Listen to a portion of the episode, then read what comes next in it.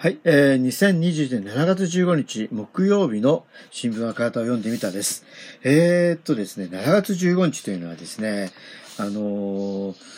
えー、日本共産党の創立記念日ですね。えーえー、1922年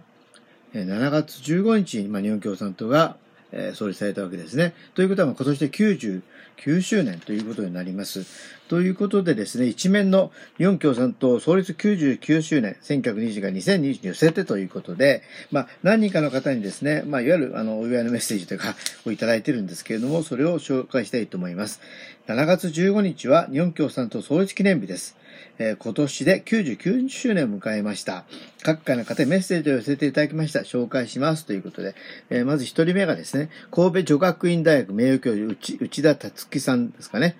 達久さんというんですかね。日本共産党はインドネシア共産党、中国が次ぐアジアの老舗である。だが、えー、インドネシア共産党は1960年に軍によって壊滅させられた。カール・マスが今生きてた中国支配者たちをマルク主義者とは認定しないだろう。韓国は国家、保安法により今もマルク主義を賛美することは違法であり、フィリピン共産党は国際テロ組織に指定している。つまりアジアでは日本こそ恐れられるにせよ、恐れられるにせよですね。まあ、あの、怖、怖がられるにせよ、まあ、そん、あの、異形の念で見られるにせよということですが、普通の市民が近づける組織ではないのである。その中によって、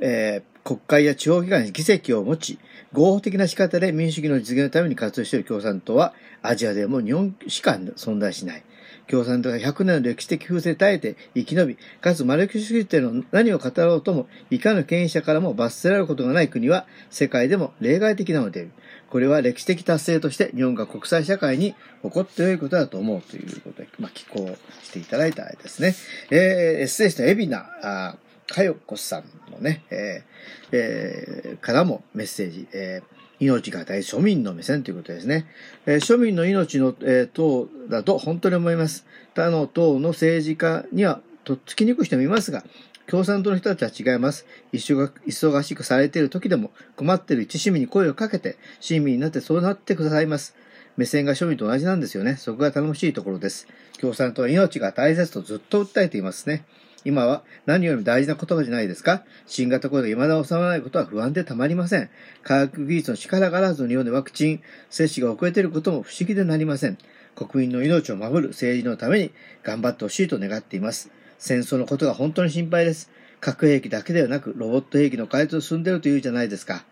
戦争は狂気です。人間の理性を失わせます。戦争の無誤さを身をもって知る者として、戦争はいけないと声を上げ、続けなければいけないと思っています。えー、戦前の大変な時代から戦争反対を抱えてきた共産党の一層の、え、ご活躍を期待しますということですね。えー、他にもね、いろんな方から、えー、メッセージをいただいていますね。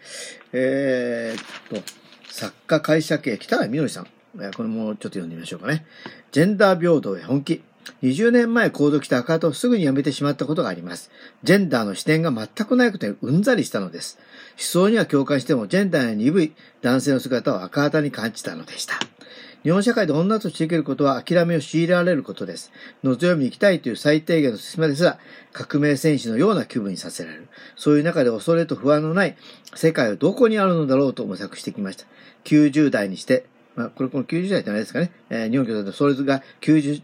周年以降という意味なのかもしれませんね。初めてジェンダー平等に覚醒覚醒し、本気で取り組もうとしている共産党の本気をこの2年間見てきました。赤旗を読み、20年前とは紙面の空気が違うのを感じます。それは共産党が全国の議会で、紙面で本気で女性たちの痛みに向き合おうとしているからでしょう。私たちの声を聞く党の姿を見せてくれてありがとうございます。今後はさらに発言が決定権なる場に女性たちの声がたくさん届く共産党を期待しています。99周年おめでとうございますということも寄稿をさせていただいてますね。えー、っと、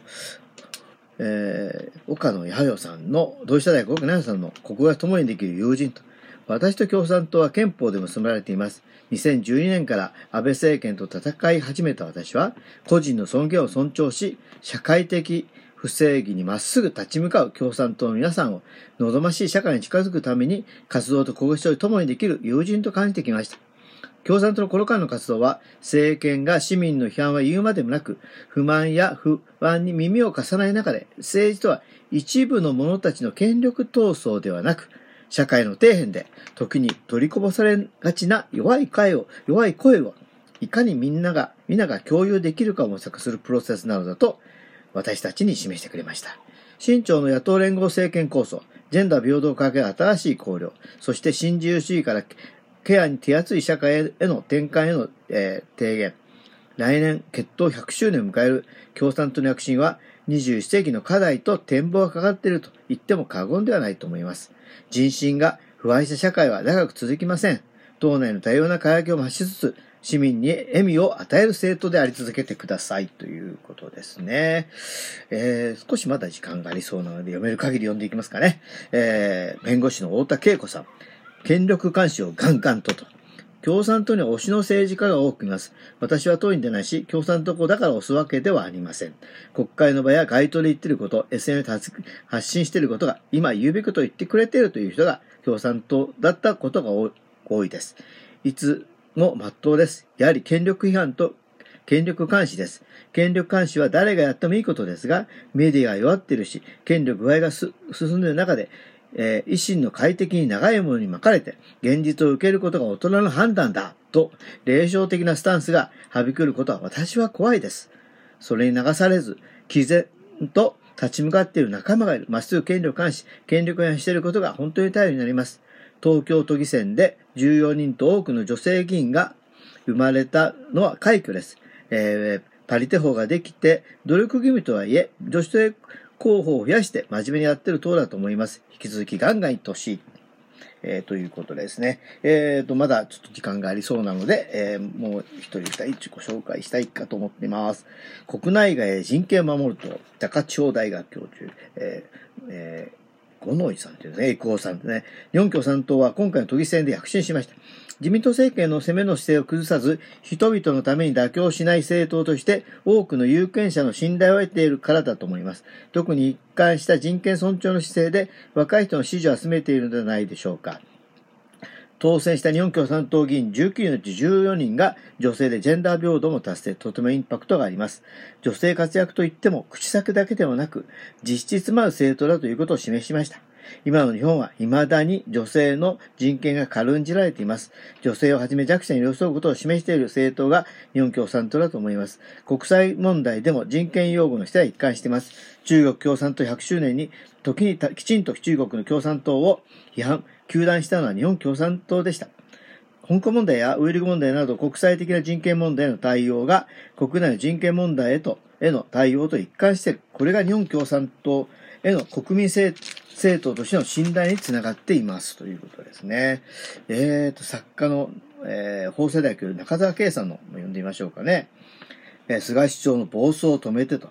日本共産党創立99周年おめでとうございます。創立99年の日本共産党には、第99代の菅市長の暴走をた、えー、止めてほしいと思います。あと1年で100年を迎える御党にとって、とても大事な1年なのではないでしょうか。一番古く、継続的な政党です。長い歴史の上でいろんなことがあったと思います。その歴史や経験はすごいものがあると思います。えー、東京都議選は勝者なき選挙だと報じられていますが、低投票率の中で日本共産党と立憲民主党が議席を増やしました。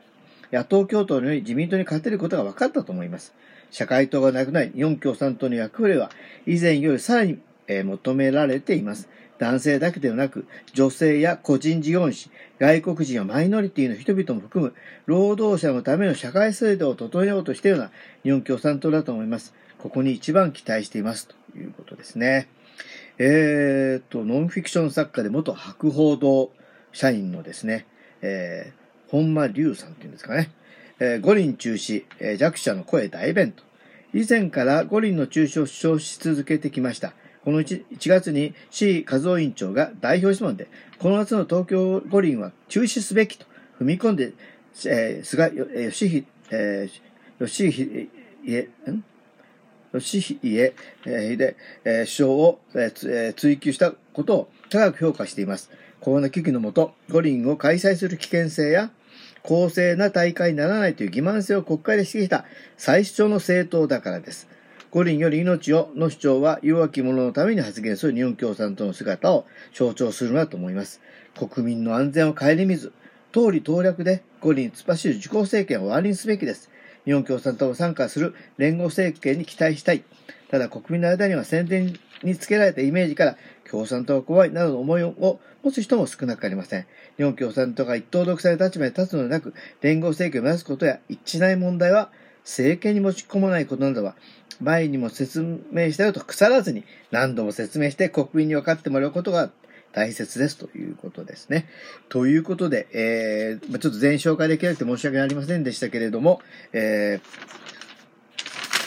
2021年4月15日、え、創立90周9周年を迎えたですね、日本共産党への、ま、メッセージ、え、を読んでみました。ここまでお聞きいただきありがとうございます。